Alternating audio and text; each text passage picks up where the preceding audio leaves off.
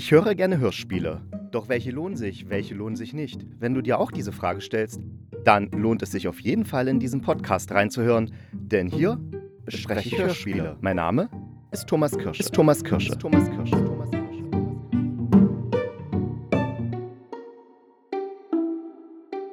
Ja, und heute ist Freitag. Also für mich ist Freitag, für euch ist heute Son Samstag oder irgendein anderer Tag. Ich weiß ja nicht, wann ihr diese Folge hört.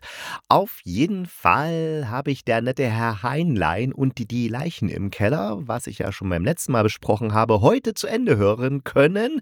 Denn die anderen drei Folgen, also insgesamt alle fünf Folgen, sind jetzt in der ARD-Audiothek verfügbar. Und ich habe mir halt die restlichen drei, die ich noch nicht hören konnte, reingezogen und bin hellauf begeistert. Gerade in der dritten Folge, da musste ich richtig, richtig laut lachen, als Herr Heinlein versucht, der Frau eines Mannes, äh, den er umgebracht hat, ein paar SMS zu schreiben, so dass diese Frau wütend auf ihren Mann wird und äh, sich nicht so dolle wundert, dass er verschwunden ist. Äh, ergibt jetzt vielleicht nicht so viel Sinn, aber im Roman, also im Hörspiel ergibt es dann Sinn.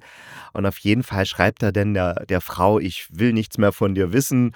Du Fette Sau. Nee, das kann ich nicht schreiben. Das ist ja wirklich zu gemein. Ich schreibe, ich schreibe, du übergewichtige Kuh. Ja, und das war wirklich die schlimmste Beleidigung, die Herr Heinlein jemals in seinem Leben losgelassen hat. Und da musste ich an dieser Stelle, wo der dann da überlegt, was er jetzt stattdessen statt fette Sau schreibt, so lachen. Ja, aber weiß nicht. Ich denke mal, da gibt es auch noch viele andere Stellen, über die ihr lachen könnt. Auf jeden Fall äh, meine Empfehlung, der nette Herr Heinlein und die Leichen im Keller in der ARD-Audiothek. Fünfmal 30 Minuten, die sich absolut lohnen und die wirklich Spaß machen, sehr unterhaltsam sind und was echt ungewöhnlich ist und ich bisher noch nicht so kannte, also noch nicht in dieser Form, ist die Rolle der Erzählerin. Klar, die erzählt halt, was zwischendurch so passiert und dann kommen halt die Spielszenen. Aber tatsächlich hat die Erzählerin an sich auch für den Inhalt eine Bedeutung. Also für das, was da passiert. Die ist nämlich, kriegt man dann am Ende mit, mit einer dieser Figuren, die sozusagen bisher nicht auftauchte. Und das ist wirklich ein schöner dramaturgischer Kniff, den ich so in dieser Art noch nicht irgendwo gehört habe oder ich kann mich nur nicht erinnern, aber nee, ich glaube, ich habe tatsächlich in der Art sowas noch nicht gehört, dass man das so macht. Das ist wirklich Hut ab. Das war das eine, was ich sagen wollte. Und dann möchte ich noch etwas anderes sagen. Und zwar und zwar zu einer neuen Podcast-Reihe, die letzte Woche gestartet ist. Da gibt es jeden Mittwoch eine neue Folge. Aber es ist natürlich kein Podcast im herkömmlichen Sinne. Es ist natürlich ein Hörspiel-Podcast, in dem Hörspiele, ähm, also der Podcast, machen wir es erstmal so, der Podcast heißt Das war morgen und das ist ja schon ein komischer Titel, Das war morgen. Wie, wie soll man das verstehen? Ja, man soll es wirklich so verstehen, wie es der Titel sagt.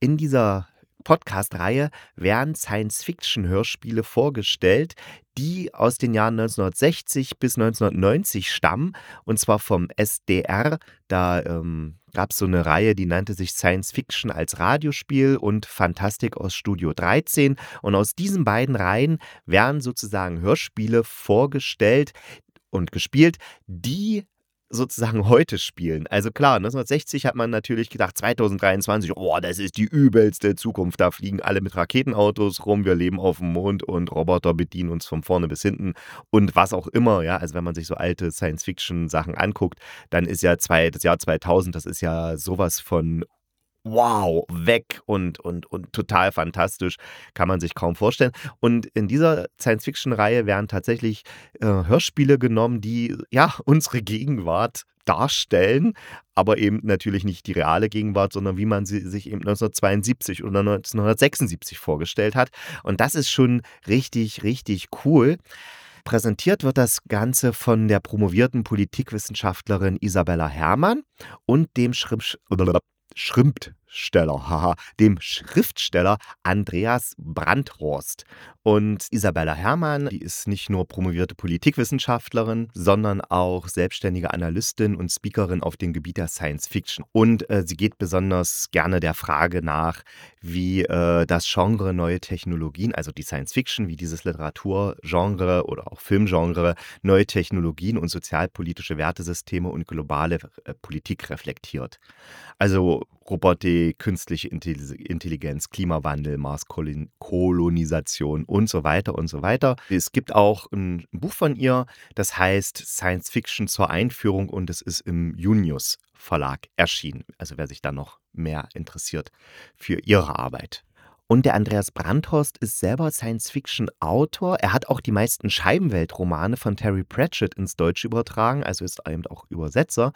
Ähm, er ist bekannt zum Beispiel für die Akasha-Trilogie, äh, im Zeichen der Feuerstraße-Trilogie, die Kantanki-Serie, die Diamant-Trilogie, die Kraken-Trilogie, die Maschinen-Intelligenz-Trilogie die Terranauten, äh, Perry Roden hatte auch ein paar Sachen gemacht und äh, die Unterirdischen, die Macht der Träume. Also er ist wirklich ähm, eine große Nummer in der Science-Fiction-Welt und der unterhält sich dann immer vorab mit der Isabella Herrmann eben über das aktuelle Hörspiel, was man jetzt eben vorstellen wird und das ist dann schon sehr interessant, weil dann kommen eben auch so Sachen raus, wie zum Beispiel, dass sich zwar die Science-Fiction-Autoren, meistens sind es ja tatsächlich Männer, also zum Beispiel in den 70er Jahren dann die tollsten, fantastischsten Sachen ausdenken konnten, aber das Geschlechterverhältnis, das war selbst in 50 Jahren immer noch so wie da und äh, eben Frauen waren äh, dumme Lacherchen,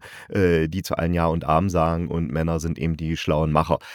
Nur so als Beispiel, ja, es gibt natürlich auch Science-Fiction-Autoren aus der Zeit, die das nicht so gesehen haben. Und ja, also in den 70er Jahren war ja das Frauenbild jetzt auch nicht mehr ganz so antiquiert wie in den 50er Jahren oder wie es CSU und AfD haben wollen.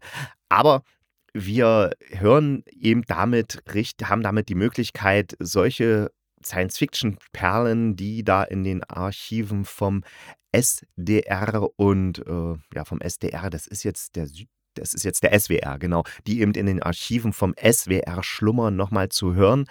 Also bis jetzt, Stand heute, sind drei Hörspiele erschienen im Podcast und zwar Das Haus am Meer, Welt ohne Schlaf und Noah Studie in Himmelblau und Schwarz. Und bei Noah Studie in Himmelblau und Schwarz da geht es um den Zusammenbruch der Biosphäre, also im Endeffekt die Klimakatastrophe.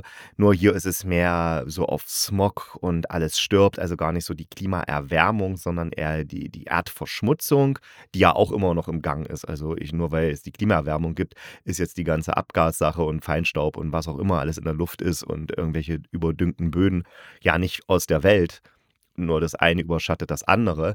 Und in diesem Hörspiel wollen dann eben die Eliten in, im Weltraum so eine Weltraumstation äh, bauen, eben so Richtung wie in dem Science-Fiction-Film Elysium und eben dann dort leben und angeblich dann die Erde mit frischen Nahrungsmitteln versorgen, eben aus dem Weltraum, was ja total bescheuert ist. Kümmert euch lieber um die Erde und macht die sauber, anstatt im Weltraum was zu bauen, was dann die Erde versorgt, was ja auch gar nicht dann stattfinden wird. Also, aber solche Ideen gibt es ja von Multimilliardären auch heutzutage wieder, dass man sagt, ja, dass man irgendwelche sozusagen außer, also in den Weltraum abhaut haut und dann die Erde noch schön verwüsten kann. So nach dem Motto, naja, wir gehen ja dann eh in den Weltraum, dann können wir auch die Erde jetzt hier mal richtig schön fertig machen und noch schön ausschlachten alles. Dann äh, das Science-Fiction-Hörspiel Welt ohne Schlaf, was eine interessante Idee ist. Und zwar, da gibt es eben eine, das Wevi Wach, das ist eine Injektion, die holt man sich in der Klinik ab und dann schläft man nicht mehr. Dann braucht man eben keinen Schlaf mehr und die ganze Welt ist eben 24 Stunden am Tag wach, was natürlich auch die entsprechenden Folgen hat, weil die Leute, die noch so antiquiert sind und schlafen wollen, die können eben nicht schlafen, weil eben 24 Stunden am Tag immer Krach ist, die Leute Party machen und was auch immer. Und dann kommt es da so zu sozialen Verwerfungen. Und dann noch das Haus am Meer. Und das ist, geht in so eine Richtung, dass man da in diesem Zukunftsszenario eben eine Maschine hat, an die man sich anschließen kann. Und wenn man dann träumt, dann nimmt die sozusagen die Träume auf. Und das ist wichtig für Leute, die kreativ sein müssen, also zum Beispiel Werbetexter, dass die eben, weil sie eben die besten Ideen haben, eben in einer bestimmten REM-Schlafphase und dass die eben nicht wegfallen, diese Ideen, werden die dann eben aufgenommen. Und ja, im Endeffekt geht es darum, die, um diese Selbstoptimierung des Menschen und dieses permanent ich bin produktiv, ich schaffe permanent etwas, ich schaffe sogar etwas, wenn ich schlafe. Uh, ja, auch ein sehr, sehr interessanter Ansatz. Und ja, die drei Hörspiele gibt es da aktuell zu hören, wobei alle drei tatsächlich ein bisschen ja, die haben ein bisschen Längen und sind jetzt nicht so schön schnurpsig wegzuhören, wie zum Beispiel Herr Heinlein von vorhin, sondern ja, man muss schon so ein bisschen Konzentration aufbringen. Gerade bei Das Haus am Meer, da gibt es dann immer so die Traumszenen, die dann so verhallt. Da ist dann immer alles so verhallt, ganz furchtbar, ganz blöd gemacht, finde ich jedenfalls, weil wenn es alles so hallig ist, das mag ich nicht so. Auf jeden Fall, da diese Träum, Tra Träumszenen, die Träumchenszenen, nein, die Traumszenen sind teilweise wirklich für meine Verhältnisse zu lang, gerade am Anfang, weil man dadurch ganz, ganz schwer reinkommt, finde ich jetzt. Aber auf der anderen Seite, ja, wenn man dann drin ist, dann kann man es auch hören und dann wechselt das auch wieder in die reale Welt und dann ergibt es auch Sinn alles. Und ja, also man muss teilweise ein bisschen Geduld bei diesen Hörspielen aufbringen, weil bei guter Science Fiction, da ist es aus meiner Sicht so, da geht es jetzt nicht so sehr um Unterhaltung und Action und äh, Kampf gut gegen böse, so wie bei den Ami-Star Wars-Sachen, sondern da geht es wirklich darum, sich zu überlegen, wie kann die Welt, wie kann die Zukunft aussehen, eben wirklich so eine wissenschaftliche Fiktion und sich da drüber, wirklich drüber einen Kopf machen und eben Sachen vom Jetzt reflektieren und weiterspinnen, welche philosophischen Probleme oder sozialen Probleme sich daraus ergeben und ja, alles Mögliche, eben wie es bei den guten Star Trek-Folgen ist. Ne? Bei den guten Enterprise-Folgen ist es ja auch so. Das ist ja immer eigentlich nur ein Spiegel unserer Zeit, nur eben in eine andere Welt projiziert und oft auch mit einer angenehmen, schönen Lösung manchmal auch nicht. Und hier bei diesen Hörspielen ist auch so, manche haben ein gutes Ende, manche haben eher ein katastrophales Ende, aber das passt schon. Das heißt, wer auf gut, gute Science-Fiction steht, die wirklich innovativ und klug ist, der kann und sollte unbedingt mal in Das war morgen reinhören, der, der neue Podcast vom SWR. Wie gesagt, jeden Mittwoch gibt es da eine neue Folge. Präsentiert wird es von Isabella Herrmann und Andreas Brandhorst. Ja, das war's schon wieder von mir. Das war heute mal eine kurze Folge, aber vollgestopft mit interessanten Informationen aus der Welt des Hörspiels und der ARD Audiothek. Ich wünsche euch eine schöne Zeit. Wir hören uns dann wieder am Mittwoch. Genießt die Tage und denkt dran, bleibt gesund und kugelrund. Dann beißt euch auch kein Pudelhund.